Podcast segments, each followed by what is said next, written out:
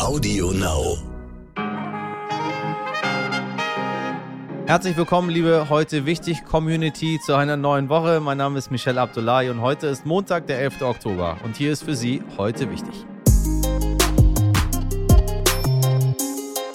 Wo ist eigentlich Olaf Scholz? Immerhin wird er mit höchster Wahrscheinlichkeit unser nächster Kanzler. Und was ist mit der Union? Während sich Armin Laschet langsam zurückzieht, legt Markus Söder nach und sagt, am Ende wollten die Deutschen einen anderen Kanzlerkandidaten. Was verspricht er sich davon? Das kläre ich gleich mit dem Politikexperten Albrecht von Lucke. Außerdem wagen wir einen Ausblick auf diese politische Woche und auf das bedeutende Jahr 2022. Und wir schauen uns die potenziellen Laschet-Nachfolger für den CDU-Vorsitz an. Los geht's. Zuerst blicken wir auf das Wochenende zurück und geben Ihnen einen Ausblick auf die Woche, meine Damen und Herren. Peter Altmaier und Annegret Kramp-Karrenbauer verzichten auf ihre Bundestagsmandate. Am Bolschoi-Theater in Moskau ist ein Schauspieler bei einer Aufführung vor den Augen der Zuschauer ums Leben gekommen und ab heute gibt es keine kostenfreien Corona-Tests mehr. Was wichtig wird. Am Mittwoch findet der Deutsche Pflegetag statt. Dazu hat der Deutsche Pflegerat Forderungen an die Bundesregierung. Am Donnerstag stellt die Welthungerhilfe den Welthungerindex 2021 vor. Und am Samstag trifft Bundeskanzlerin Merkel den türkischen Präsidenten Erdogan in Istanbul. Am Freitag hatten wir schon eine Vorahnung, am Samstag dann den Rücktritt des österreichischen Kanzlers Sebastian Kurz. Ich möchte daher, um die Pattsituation aufzulösen, Platz machen, um Chaos zu verhindern und Stabilität zu gewährleisten. Wenn Sie sich die Rede genau anhören, dann hören Sie auch raus, dass Sebastian Kurz die Formulierungen in den brisanten SMS gar nicht abstreitet, sondern nur sagt, er würde es heute nicht mehr so formulieren. Worum es genau geht und warum die Vorwürfe so brisant sind, das können Sie in unserer Freitagsfolge Nummer 119 nachhören. Der bisherige Außenminister Alexander Schallenberg führt nun das Land, doch wie geht's weiter? Dazu eine Einschätzung von meinem Kollegen Christoph Lang aus Wien. Die gute Nachricht für die Österreicher, das Land ist nach kurzer Krise wieder in einigermaßen sicherem politischen Fahrwasser. Die ÖVP und die Grünen werden sich schon wieder zusammenraufen. Aber für Sebastian Kurz ändert sich eine Menge. Nach seinem eher taktischen Rückzug nach einer 180-Grad-Wende, am Freitag noch wollte er unter gar keinen Umständen abtreten, am Samstag war es dann anders, nachdem der Druck aus den eigenen Reihen gewachsen war. Die ÖVP fürchtete den Verlust der Macht in Österreich.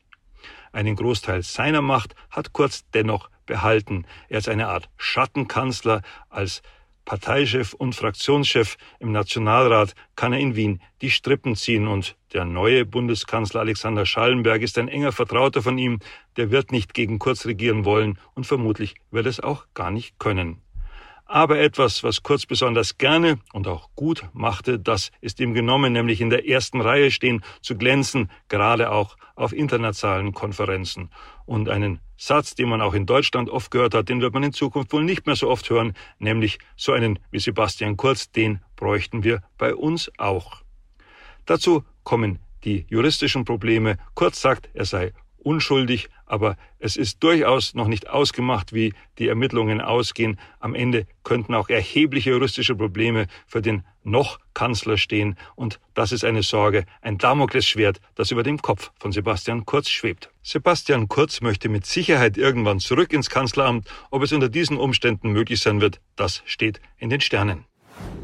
Ein Riesenrad, Imbissbuden, jede Menge Luftballons und Elektroautos zum Probefahren. Elon Musk war am Wochenende im brandenburgischen Grünheide und hat mit einer Art Volksfest in seine Tesla Gigafabrik eingeladen. Fans, man sollte vielleicht eher sagen Anhänger des äh, Technikmilliardärs, waren genauso vor Ort wie besorgte Anwohnerinnen und Naturschützer. Das Werk steht nämlich stark in der Kritik, dafür viel mehr Wasser zu verbrauchen, als die Region hergebe. Trinkwasser könnte knapp werden. Meine Hörerinnen und Hörer, ich erzähle Ihnen hier zwar jeden Tag, was mir und der Redaktion wichtig ist, wir wollen aber genauso immer wissen, was Ihnen wichtig ist, denn ohne Sie gäbe es uns nicht und deswegen ist es uns wichtig, dass wir nicht an Ihnen vorbeiquatschen. Äh, ich sage es am Ende jeder Sendung und heute schon mal etwas früher, schicken Sie uns immer bitte gerne Feedback, Anregungen und Ideen, genauso wie Jennifer Gabel das getan hat. Jennifer ist 43 Jahre alt, alleinerziehende Mutter von zwei Kindern, arbeitet als Pressereferentin für eine Hilfsorganisation und wohnt in Würzburg. Und sie hat uns eine Sprachnachricht geschickt, weil ihr eine Frage in unserer Sendung zu kurz gekommen ist. Nämlich, welche Ursachen daran schuld sind, dass noch immer so wenig Frauen im Bundestag sitzen. Jennifer sagt, Politik zu machen muss man sich leider leisten können, wie sie aus eigener Erfahrung weiß. Ich selbst ähm, habe bei den letzten zwei Kommunalwahlen hier in meiner Heimatstadt bin ich von mehreren Menschen gefragt worden, warum ich nicht in die Politik gehe, weil ich mich sehr gerne engagieren würde, auch politisch engagieren möchte. Das tue ich, aber eben als einfache Bürgerin ähm, weil ich ähm, mir nicht leisten kann, als Alleinerziehende politisch aktiv zu sein. Ich habe keinen Background, ich habe niemanden, der ähm, mir die Kinder versorgt, wenn dann eben Abendtermine sind und was ich auch von KollegInnen weiß, die, oder Kolleginnen, von Menschen weiß, die hier in der, im Stadtrat arbeiten, ähm, dass man auch einfach privates Geld investieren muss, um zum Beispiel einen Wahlkampf mitzufinanzieren, um überhaupt sichtbar zu sein. Man muss ja netzwerken, man muss auf Veranstaltungen gehen, man muss, ganz blöd, man muss Eintrittskarten zum Teil einfach bezahlen, um auf wichtigen Veranstaltungen auch zu sein, damit dann eben auch ähm, dein Gesicht in der Zeitung erscheint und die Bürgerinnen und Bürger der Stadt dich kennen, um dich dann wiederum wählen zu können. Umso ärgerlicher ist es, zu sehen, wie privilegierte Männer die Politik nur dafür zu nutzen scheinen, sich selbst zu bereichern. Vielen Dank für deine Nachricht und deinen Einblick, liebe Jennifer. Was braucht es, um in Deutschland überhaupt Politik machen zu können? Wir schauen uns das Thema auf jeden Fall noch einmal genauer an. Die Entscheidung für Laschet und gegen Söder als Kanzlerkandidaten hat die Union wahnsinnig viele Stimmen gekostet. Das sagt mein heutiger Interviewgast, Politikexperte Albrecht von Lucke. Wir gehen gleich auf die Suche nach Olaf Scholz und machen noch ein kleines Kandidatencasting für den nächsten CDU-Vorsitzenden. Denn dieser Vorsitzende wird vor allem für die Landtagswahlen 2022 gebraucht. Und natürlich blicken wir auch gespannt auf die aktuelle politische Woche. Viel Freude und noch mehr Erkenntnisse wünsche ich Ihnen mit diesem Gespräch. Herr von Lucke, ich grüße Sie. Ja, seien Sie gegrüßt. Hallo. Wo ist unser wahrscheinlich zukünftiger Bundeskanzler? Von Herrn Scholz habe ich jetzt seit ein paar Tagen nichts mehr gehört. Seit der Wahl eigentlich. Herr Scholz muss sich nicht zeigen. Herr Scholz macht das geschickt. Er taucht ab und lässt die Dinge auf sich zutreiben oder laufen, ganz wie man es will. Denn mehr Glück kann Hans Olaf Scholz äh, im Glück nicht haben. Nachdem die, der Wahlabend ihm quasi schon die Alternative einer rot-grün-roten Konstellation zerschlagen hat, was nie ja. seine war, ist ihm jetzt gewissermaßen noch Jamaika von der Fahne gegangen. Also, alles läuft auf Scholz zu. Insofern musste er nichts machen, sondern sich in Schweigen hüllen. Strategisch kluger konnte Olaf Scholz sich nicht aufstellen. Sie sagen, Jamaika ist beendet. Das Gefühl haben, glaube ich, alle mittlerweile. Aber wann kommt denn jetzt nun die ganz konkrete Absage an die Union? Das wird keine konkrete Absage im ersten Sinne geben. Es wird wahrscheinlich sogar bis über die Aufnahme von Koalitionsverhandlungen, die ja noch eine Weile auf sich warten werden lassen, äh, keine äh, letztgültige Absage geben. Aber die Tatsache, dass bisher äh, sich ganz ersichtlich äh, FDP und Grüne auf die SPD eingelassen haben, was auch zwingend ist von der ganzen Konstellation her, und die CDU-CSU einen derartig desolaten Zustand äh, äh, darstellt, in dem ja mittlerweile die ersten Minister von der Fahne gehen. Das ist ja quasi eine Aufgabe, wenn Annegret Kramp-Karrenbauer und Herr Altmaier bereits sagen, wir nehmen unsere Bundestagsmandate nicht mehr an, ist das Ausdruck der Tatsache, dass keiner in der Union mehr davon ausgeht, dass eine Jamaika-Koalition zustande kommt. Das heißt, es wird gar keiner konkreten Absage bedürfen. Diese Jamaika-Konstellation hat sich quasi von selbst erledigt. Ich fand das ganz interessant mit Kram Karrenbauer und Altmaier, dass die, hm, ich bin nur nicht sicher, deswegen frage ich Sie, ob die wirklich den Weg frei machen für eine neue Generation. Das hörte sich natürlich eher voll an und auch als würde man das wollen oder äh, ist da eigentlich letztendlich nur Kalkül dahinter oder man keine Lust mehr im Bundestag einfach mit dabei zu sein? Das sind doch alles unnötige Spekulationen. Wenn man ein Bundestagsmandat abgibt, macht man den Weg frei. Deswegen kann man da gar nichts reinlesen, sondern das ist tatsächlich der Befund. Man hat anerkannt, die Realitäten sind solche, dass man seine Zeit gehabt hat. Ob das ehrenvoll ist oder nicht, das ist jedenfalls die Einsicht, die Notwendigkeit und die Bereitschaft zu sagen, ich möchte da nicht im Wege stehen. Das finde ich zumindest respektabel, das sollte man anerkennen. Ich darf einmal Herrn Söder zitieren, der sagt, es ist einfach so, am Ende wollten die Deutschen einen anderen Kanzlerkandidaten als den, den CDU und CSU aufgestellt haben. Eigentlich dachte man, die Schlacht, Schlacht zwischen Laschet und Söder ist beendet, aber anscheinend stichelt Herr Söder doch noch weiter munter weiter. Markus Söder hat die Entscheidung für Armin Laschet nie, äh, nie äh, akzeptiert. Das war ein Teil des Problems. Der Umstand, dass natürlich, man muss ihm leider recht geben, äh, dass sich CDU, CSU tatsächlich gegen den weit besseren Kandidaten entschieden haben, nämlich ihn selbst gegen Markus Söder und sich damit übrigens ganz eindeutig um den Wahlsieg gebracht haben. Das ist eine äh, völlig überflüssige Niederlage gewesen. Man muss Alexander Dobrindt noch zuspitzen. Der sagte nämlich, der äh, Vorsitzende der CSU-Landesgruppe in Berlin, er sagte, das wäre eine der überflüssigsten Niederlagen. Nein, es war war die historisch überflüssigste Niederlage. Die hat tatsächlich die CDU, CSU in eine tiefe Krise gestürzt. Äh, denn mit Markus Söder, davon bin ich überzeugt, wäre diese Wahl mit deutlich über 30 Prozent zugunsten der CDU, CSU ausgegangen. Aber Söder hat in der Tat nie äh, äh, verschmerzt bzw. akzeptiert, dass Laschet der Kandidat war und hat damit durch sein Sticheln, das Sticheln ist noch gelinde gesagt, ich würde es eine gezielte Selbstdemontage von Armin Laschet nennen, er hat damit faktisch wiederum auch die CDU um ihre Chance gebracht. Denn wahrscheinlich wäre mit einem an der Seite von Laschet stehenden Markus Söder diese Wahl auch nicht verloren gewesen. Das heißt, es ist ein Zusammenspiel selbstzerstörerische Effekte auf Seiten der CDU, CSU, die letztlich den Überraschungssieg von Olaf Scholz zutage gebracht hat. Bringt sich Herr Söder jetzt schon in Position für in vier Jahren? Naja, vor allem will Markus Söder ganz klar eines, er will von Anfang an, deswegen war er von Anfang an gegen Jamaika, er hat es zwar nicht in dem Maße ausgeübt, er will die bayerische Landtagswahl in 2023 gewinnen. Und das allein wird ein sehr schwerer Gang sein, denn äh, viele in Bayern nehmen ihm ausgesprochen übel, äh, dass er sich so dezidiert und ja. man möchte es förmlich ausdrücken, brutalst möglich gegen Armin Laschet äh, positioniert hat, während des Wahlkampfes, aber auch nach der Wahl. Das heißt, er hat meines Erachtens die Rechnung ohne die CDU-Sympathisanten in Bayern gemacht. Das heißt, es wird für ihn schwer genug sein, ein Ergebnis, und das muss er eigentlich erzielen, äh, von über 40 Prozent. Das ist die Messlatte, an der ihn die äh, CSU-Wählerinnen und Wähler in Bayern messen. Ein solches Ergebnis zu erzielen, wird für ihn schwer genug sein. Wenn er das schafft, dann kann es möglicherweise tatsächlich noch einmal äh, zwei Jahre drauf, also 2025 mit einem zweiten Anlauf klappen. Aber bis dahin wird sich auch die CDU anders positioniert haben. Was haben wir von der politischen Woche jetzt zu erwarten? Was kommt auf uns zu? Naja, das ist eine große Frage. Zunächst einmal wird die große äh, Debatte und die große, die große Schlacht in der CDU-CSU weitergehen.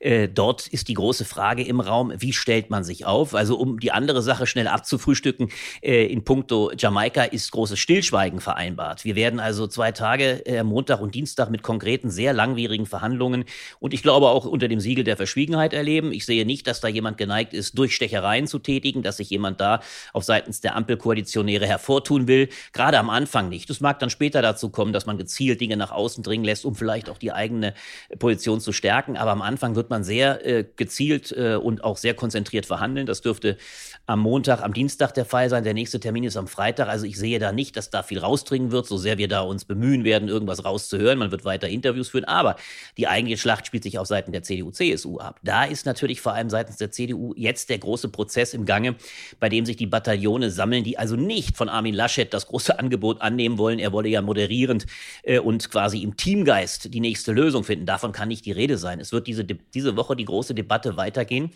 wer die zukünftige starke Kraft innerhalb der CDU ist. Und da spricht vieles, und das macht es so spannend, natürlich vor allem jetzt für einen sehr starken Kandidaten äh, und nicht für eine Übergangslösung, weil wir eines nicht vergessen dürfen. Das Superwahljahr 2022 ist im Begriff zu kommen. Ja. Wir haben nach diesem Jahr 2021 mit einer Bundestagswahl, einigen Landtagswahlen, vor allem das Jahr 2022, 2022 vor der Brust. Da werden äh, in vier Bundesländern entscheidende äh, Wahlkämpfe geschlagen. Äh, Saarland äh, wie Schleswig-Holstein sehr, sehr im Frühjahr und mit Nordrhein-Westfalen drei Länder, in denen die CDU regiert. Da braucht die CDU einen starken Parteivorsitzenden. Deswegen glaube ich, die von manchen präferierte Interimslösung hat nicht die allerbesten Karten und im Herbst ist dann noch die Wahl, die wichtige Wahl in Niedersachsen. Also wird in der CDU der Kampf um die Frage der Laschet-Nachfolge weitergehen. Äh, denn da sind zwei Posten nur zu vergeben, Parteivorsitz und darauf folgend der Fraktionsvorsitz und eines Tages wird er wieder in einer Hand liegen. Aber wer wird der, der neue Parteivorsitzende? Egal wie lange ich drüber nachdenke, so ein richtiger Name kommt mir da nicht in den Sinn. Vor allem nach dem, was sich die CDU auch im Laufe der letzten zwei Jahre nach der äh, ähm, äh, nach dem Rückzug von Frau Merkel geleistet hat. Es spricht ganz, ganz viel für Friedrich Merz, um es auf einen Punkt zu bringen, aus zwei Gründen. Zum einen ist die Bereitschaft, die Basis, die Parteibasis einzubeziehen, sehr, sehr groß. Äh, und zum Zweiten ist es so, äh, dass die Partei sich stark aufstellen muss. Sie muss sich nämlich vor allem mittlerweile auch im Internet, äh, zum Quatsch, aber internen, im internen Ranking, also in der internen Auseinandersetzung mit der CSU, muss sie sich neu zu Kräften kommen. Das heißt, eine Lösung, die für manche jetzt tatsächlich der personelle Neuanfang wäre, die da hieß, heißen könnte, Carsten Linnemann, ein völlig unbekannter Mann bundesweit, ja. würde keinerlei Chance haben, binnen dieses entscheidenden Jahres die Kraft aufzubringen, um in allen drei entscheidenden Auseinandersetzungen, nämlich einerseits natürlich mit der Ampel den Oppositionsführer zu spielen, äh, auf der anderen Seite in der Auseinandersetzung mit der FDP als der bürgerlichen Kraft, die sich jetzt natürlich neu in der Koalition aufstellt und versucht auch der CDU, CSU das Terrain äh, des Bürgerlichen streitig zu machen und drittens in der Auseinandersetzung mit der CSU gleich so stark zu sein, äh, dass er wirklich Paroli bieten könnte. Das könnte vielleicht eher ein Jens Spahn, aber Jens Spahn hat, glaube ich, sehr viel Kredit verspielt als Karrierist und Mann, der nun nicht gerade in Corona-Zeiten nur gloriös erschienen ist. Richtig. Wir müssen uns bewusst machen, vor wenigen Monaten äh, waren wir noch der Meinung, äh, eigentlich ist er nur noch auf dem Posten des äh, Gesundheitsministers, äh, weil die Wahl so bald kommt und man eine Ablösung nicht mehr für sinnvoll erachtet. Außerdem hat er sich mit ausgesprochen äh, windigen äh, Personen immer ausgesprochen gut verstanden. Er war der größte Intimus von Sebastian Kurz. Auch das muss ihm nicht unbedingt Sympathiepunkte bringen. Und auch seine Sympathie für den ehemaligen US-Botschafter Richard Grenell, mit dem er sich allzu kokett in Selfie-Pose warf, sind alles nicht Dinge, die Herrn Spahn darf unbedingt dafür präferieren, der nächste CDU-Vorsitzende zu sein. Dann bleiben aber nicht mehr sehr viele. Herr Brinkhaus dürfte auch fast zu unbekannt sein, der sehr rhetorisch begabte Fraktionsvorsitzende, der natürlich ein großes Wort mitreden wird. Äh, und Herr Röttgen ist viel zu sehr äh, solitär, ist kein Mann, der eigentlich Seilschaften in der Partei hat, der äh, kluge Reden in Talkshows hält, aber eigentlich außer dem internationalen Parkett nicht hinreichend viel zu bieten hat. Das heißt, summa summarum, es spricht einiges dafür, Friedrich dass Friedrich Merz, der immer der Mann der Parteibasis war und man will offensichtlich die Parteibasis stärker einbeziehen, dass Friedrich Merz, der sich jetzt ja auch nur taktisch sehr klug zurückhält und richtig, sagt, ich habe noch gar nicht entschieden, dass Friedrich Merz am Ende der sein könnte, der für die CDU übrigens dann auch stark genug ist, einem absoluten Machtpolitiker und Populisten, man muss es ja so klar nennen, und auch charakterlich, Sie sagen es zweifelhaft, ein Mann wie Söder wirklich Paroli bieten kann. Aber das ist, wäre ja auf der einen Seite ein fulminantes Comeback von Friedrich Merz. Ich würde jetzt rückblickend sagen, besser hätte es dann für ihn nicht laufen können. Äh, und dann haben wir, äh, ob man das jetzt nun will oder nicht, einen ziemlich spannenden Kampf zwischen CDU und CSU, wenn wir äh, jetzt ja. schon mal den Blick auf die nächste Bundestagswahl werfen. Absolut, und so sehe ich das auch. Ich glaube, die CDU wird sich sehr genau überlegen, wer die Stärke aufbringt, einem Markus Söder wirklich Paroli zu bieten. Da gibt es jetzt ja andere Überlegungen. Der liberalere Flügel, das ist der Flügel um Daniel Günther, der nun selber eine Wahl zu schlagen hat, will jetzt offensichtlich eine Interimslösung haben über längere Zeit. Das ist natürlich aber völlig naiv zu glauben, man könne die CDU über Jahre kopflos sein lassen. Also Richtig. das wird ja von der Bildungsministerin äh, Frau Prien vorgebracht. Das ist gewissermaßen das weibliche Sprachrohr von Herrn Günther. Äh, das halte ich für absurd. Äh, genauso absurd die Hoffnung, Hoffnung, dass vielleicht Günther oder äh, Herr Hans aus, äh, aus dem Saarland jetzt schon stark genug sein könnten. Das wäre natürlich die, die, der personelle Wechsel. Aber mit Daniel Günther würde man einen ausgesprochen Liberalen an die Spitze stellen. Ob er die Stärke hat, auch die Ausstrahlung zum gegenwärtigen Zeitpunkt, das wage ich zu bezweifeln. Aus meinen Augen spricht viel dafür, dass es tatsächlich vielleicht sogar eine Doppellösung gibt äh, mit einem äh, Friedrich Merz als Parteivorsitzenden, bei dem man dann sehen wird. Er wird im Jahre 2025 70 Jahre alt sein. Da wäre er wahrscheinlich der älteste Kanzlerkandidat, den es seit Adenauer je gegeben hat. Übrigens, ja. Olaf Scholz als der nächste Kanzler ist auch schon der drittälteste. Wir dürfen nie vergessen, so alt sind unsere Kanzler eigentlich gar nicht gewesen, abgesehen von Adenauer und Ludwig Erhard. Aber äh, das ist dann sehr zweifelhaft. Aber wer weiß, äh, es hat auch auf der Linken starke ältere Figuren, Bernie Sanders, äh, Jeremy Corbyn gegeben, die das, die, äh, die Bevölkerung begeistern konnten. Und insofern könnte ich mir vorstellen, eine Doppelspitze vom Schlage Friedrich Merz, vielleicht dahinter ein eher liberaler, vielleicht auch eine Frau, ein Carsten Linnemann, der sicherlich als Generalsekretär in Betracht käme, wäre wahrscheinlich zu sehr ähnlich gelagert wie Friedrich Merz, nämlich auch primär wirtschaftsliberal. Da bleibt dann die Frage, ob das hinreichend das Spektrum abdeckt. Aber ich sehe momentan nicht so recht, wer Friedrich Merz Paroli bieten könnte und ob nun wirklich Herr Spahn noch einmal äh, der Volkstribun der CDU-CSU wird oder der CSU, CDU alleine und dann auch in der gesamten Bevölkerung. Das wage ich doch sehr zu bezweifeln, obwohl er sich natürlich jetzt schon wieder gewaltig aufmantelt und äh, aber ob er das Volk noch einmal so hinter sich bringt, wie man zeitweilig ja von ihm beeindruckt war, ich wage das zu bezweifeln. Insofern könnte ich mir tatsächlich genau wie Sie sagen, die Ironie könnte darin bestehen, obwohl natürlich Friedrich Merz seine große Chance gegen Laschet sich durchzusetzen und vielleicht dann doch bessere äh, Karten im, im, Rennen gegen Olaf Scholz haben. Ich würde das gar nicht ausschließen. Die beste Lösung wäre übrigens immer ganz klar gewesen, äh, Merz, äh, Laschet just verzichte zugunsten von Markus Söder. Das hätte der CDU alle Probleme beseitigt. Richtig, richtig. Dann hätte nämlich die CDU Laschet an der Spitze als ein Integrator ins liberale Spektrum. Sie hätte mit Söder eine echte Waffe im Wahlkampf gehabt, mit allen äh, Wassern gewaschen. Wir wissen das und leben es jetzt noch mehr. Charakterlich natürlich höchst zweifelhaft, aber doch in der Lage, populistisch auch nach rechts auszuholen. Dann stünde die Union glänzend da. Das ist auch, ob des Egoismus von Armin Laschet und seiner äh, Hintermänner im nicht negativen Sinne, aber im machtstrategischen Sinne, nämlich vor allem Wolfgang Schäuble und äh, Volker Bouffier, ist das verhindert worden. Jetzt könnte ich mir vorstellen, äh, ja, bekommt vielleicht Friedrich Merz dann doch die Chance, um die er zweimal gegen Annegret Kramp-Karrenbauer und Armin Laschet gebracht wurde. Äh, Herr von Lucke, da ich Sie schon mal dran habe zum Abschluss, äh, weil ich da zwei Wörter gehört habe, die bei mir Klick gemacht haben, äh, zweifelhaft und rechts außen. Was hat Herr Kurz angestellt? Kommt der nochmal zurück in Österreich? Ich glaube, in Österreich ist vieles vorstellbar. Wir müssen uns eines bewusst machen. Wir haben ja, ich kann es mal ironisch zuspitzen, in den letzten Wochen so etwas wie eine äh, süddeutsch-österreichische Radikalität in der Machtauseinandersetzung erlebt. Ich glaube, ich habe das an anderer Stelle auch gesagt, ich glaube, äh, Markus Söder macht sich nicht so recht die Vorstellung, dass das gesamte Bundesgebiet die bayerischen Machtrankünen und Spiele so gewöhnt wäre. Was in Bayern in der Tradition Strauß, der Amigo-Affäre, der Schmutzeleien, um es mit äh, Seehofer sogar noch zu schwach zu benennen, was in aller Brutalität ausgetragen wird, ist schon für das gesamte Bundesgebiet erstaunlich.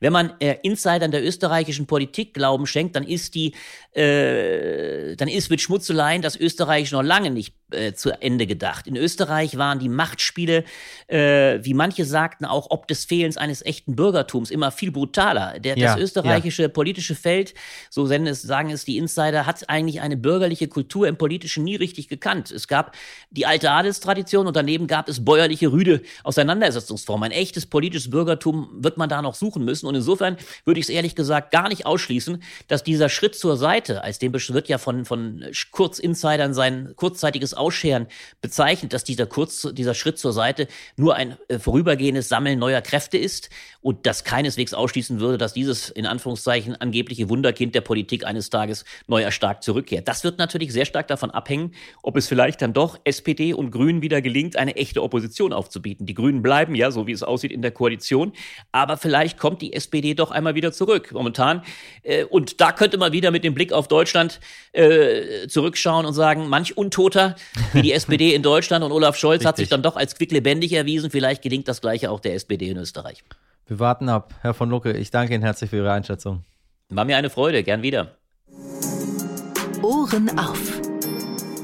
Die Unvollendete ist vollendet, hieß es am Wochenende. Vielleicht haben Sie es mitbekommen. Eine künstliche Intelligenz hat Beethovens zehnte Sinfonie, die er selbst nicht mehr fertig schreiben konnte, zu Ende komponiert. Ein Team aus äh, Musikwissenschaftlern und Programmierern hatte dafür einen Computer mit Musik von Beethoven und Zeitgenossen gefüttert, um der Maschine beizubringen, so zu komponieren wie Beethoven. Am Samstag wurde das Ergebnis aufgeführt und unter jeder Menge Applaus für gut befunden. Auch wenn Kritiker und selbst der Dirigent des Stückes Dirk Kaftan sagen, das ist kein Beethoven. Man fragt sich dann aber schon, wie das Ganze weitergeht. Künstliche Intelligenzen schlagen die weltbesten Schachspieler, schreiben Gedichte und malen Gemälde, die für Hunderttausende Euro verkauft werden. Ja, ist wirklich passiert. 2018, das Gemälde hieß Edmond de Bellamy, war von einer KI gemalt und erzielte im Auktionshaus Christie's knapp 370.000 Euro. Wenn das so weitergeht, hören Sie an dieser Stelle auch bald nur noch eine künstliche Intelligenz und ich mache dann Urlaub. Nein, meine Damen und Herren, Sie wissen, Ihr Moderator ist unersetzlich. Und die viel spannendere Frage für mich wäre hier, die wir versuchen auch demnächst zu klären, ob äh, Roberto Blanco eigentlich mit seiner ähm, Geschichte weitergekommen ist, den äh, Leichnam von Beethoven nochmal hervorzuholen, äh, um zu beweisen, dass er schwarzafrikanische Vorfahren hatte. Schauen wir mal. Zumindest für die nächsten Tage bin ich aber zuversichtlich, dass Sie von mir und nicht von einem Computer erfahren, was heute wichtig ist und morgen und übermorgen. Und ich würde mich freuen, wenn Sie dann wieder dabei sind, meine Damen und Herren. Abonnieren Sie uns, erzählen Sie uns Ihren FreundInnen. Und wie immer gilt Ihr Feedback, Sie wissen schon, heute wichtig, at stern.de. In der Redaktion für Sie im Ansatz Sabrina Andorfer, Mirjam Bettner, Dimitri Blinski und Frederik Lübnitz. Produziert hat Andolin Sonnen heute für Sie. Wir hören uns wieder Dienstag ab 5 Uhr. Bis dahin machen Sie was aus diesem heutigen Wochenstart. Ihr Michel Abdullahi.